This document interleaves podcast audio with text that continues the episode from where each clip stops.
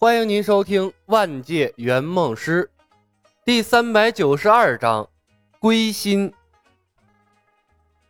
抢最好的秘籍，修最霸道的仙，凡失意者皆可入蜀山。李牧身体力行的向蜀山仙学院的大股东们描绘了未来美好的蓝图。最后，李牧抛出了大数据修仙理念，论证了融合秘籍获得长生的可能性。终于把所有人的积极性调动了起来。被李牧诓骗到了船上，李仙师又向他们亮出了肌肉。钱海等人知道，他们其实已经没有了退路，只能跟着李小白一条道走到黑了。搞定了股东们，李牧马上召开了全校大会。他首先肯定了学生们半个月来的努力，紧接着便向他们普及了修仙的艰难。李牧开诚布公地向学员们讲述了仙学院推广全民修仙可能要面对的困难。学生们第一次意识到，原来全民修仙这种为普通大众谋福利的行为，很可能会得罪整个修道界。毕竟啊，无数年来，修行的秘籍都在高高在上的名门大派手中，和平民百姓无缘。我们在进行一项前所未有的改革。蜀山派作为曾经修道者中的一员，其实我承担的压力远远要比你们大得多。柔和的清风中，李牧的声音传遍了整个操场。修行本就是逆天而行，和天争命，如逆水行舟，不进则退。来自各方的压力，我顶住了；兢兢业业教授你们的老师顶住了。同学们，你们能顶住吗？你们做好和整个世界为敌的准备了吗？当然。没有做好准备，我也不怪你们。每一个人的性格不一样，你们可以选择退出修道，转而学降道、学术数，没有人会笑话你们。不学修仙，同样可以获得平安喜乐的人生。软弱的人可以成功，却无法成为一个真正的修行者。这些天，同学们已经了解了学院的运作方式。今天召开全校大会，便是给你们做出选择的机会。认为自己适应不了修道艰苦的。主动站到操场的空白处，会给你们重新安排专业。当然，退学也可以。进入仙学院，学院就是你们的家，我们不会勉强任何一个同学。许久，没有一个人移动，这便是李牧的鸡贼之处了。仙学院里的学生都是血气方刚的年轻人，前面刚刚强调了修仙要逆天而行，和整个世界为敌，立刻就退缩了。以后还能不能在同学面前抬起头来呀？大家不要面子的吗？而且啊，进仙学院谁不是奔着修道成仙来的？最后学了一门术数武功回去了，也对不起那学费，无颜见江东父老啊！更何况还有班主任在前面虎视眈眈的看着呢。所以在李牧说完之后，静等了五分钟，没有一个人退出来，连女生都没有。女生们更向往飘飘欲仙的生活，更何况李仙师的高颜值摆在那里，哪个女孩还没个旖旎的少女心呢？很好，看来大家都做出了决定，我以你们为荣。李牧笑着鼓了鼓掌，继续说道：“不过大家也不用为未来太过担心，既然入了蜀山派，蜀山便有义务保护每一个弟子的生命安全。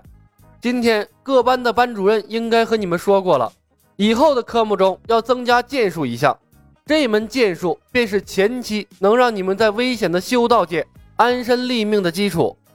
说着，李牧摘下了幻影之弓，弯弓搭箭，向主席台旁边的院墙射去。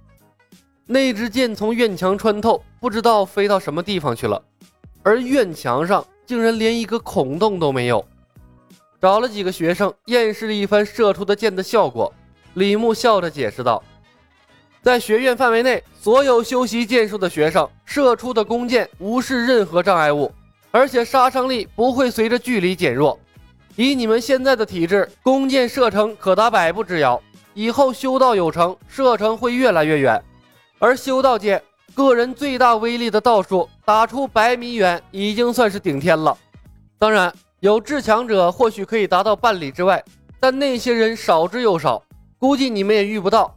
理论上说，当你们掌握了剑术后，百分之六十的底层修道者已经不是你们的对手了。台下一片哗然，众多学生的积极性瞬间被调动了起来，在他们眼里，这已经算是仙家法术了。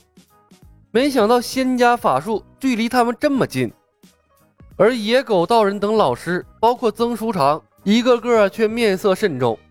他们恢复了法力和道术，但把他们放在敌人的角度换算一番，赫然发现。面对这种无视障碍物、杀伤力不减的三千人骑射，虽不致死，但应对起来也挺麻烦的。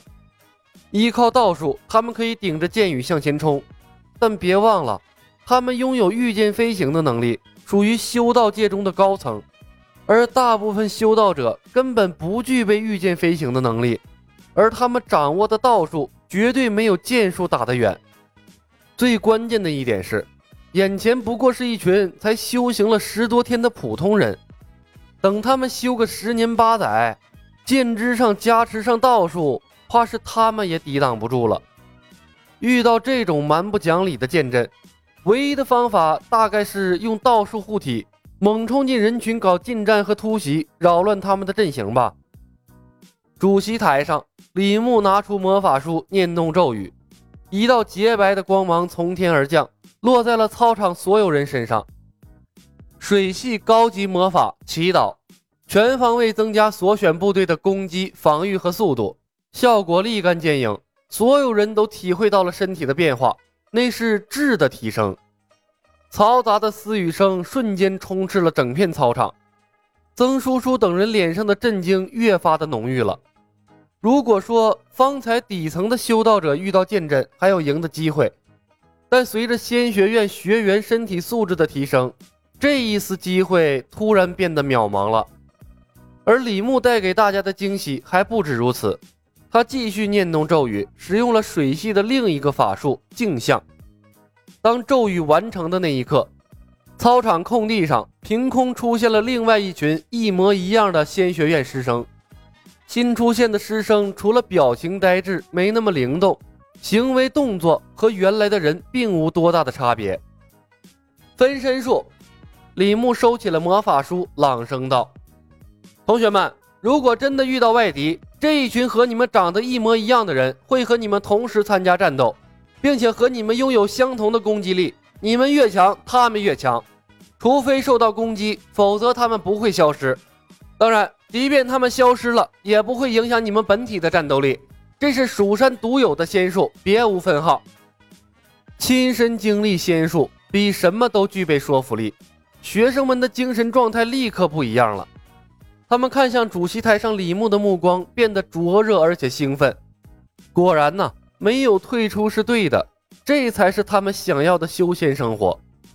曾书长等教职工看向主席台上的李牧，震撼已经转为了骇然，尤其是曾书长。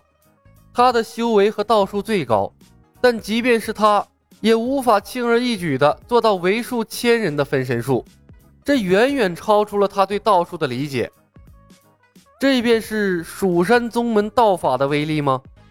和蜀山分支的道法为什么截然不同啊？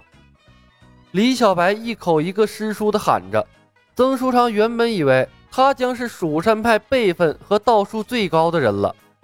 但李小白露了这两手，老爷子忽然间落寞了。原来这一切不过是李小白照顾他的面子而已。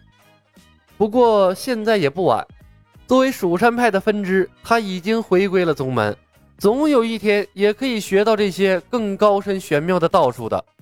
一想到这儿，曾书长的心和下面的学生一样，燃烧了起来，滚烫滚烫的，对未来充满了希望。本集已经播讲完毕，感谢您的收听。喜欢的朋友们点点关注，点点订阅呗，谢谢了。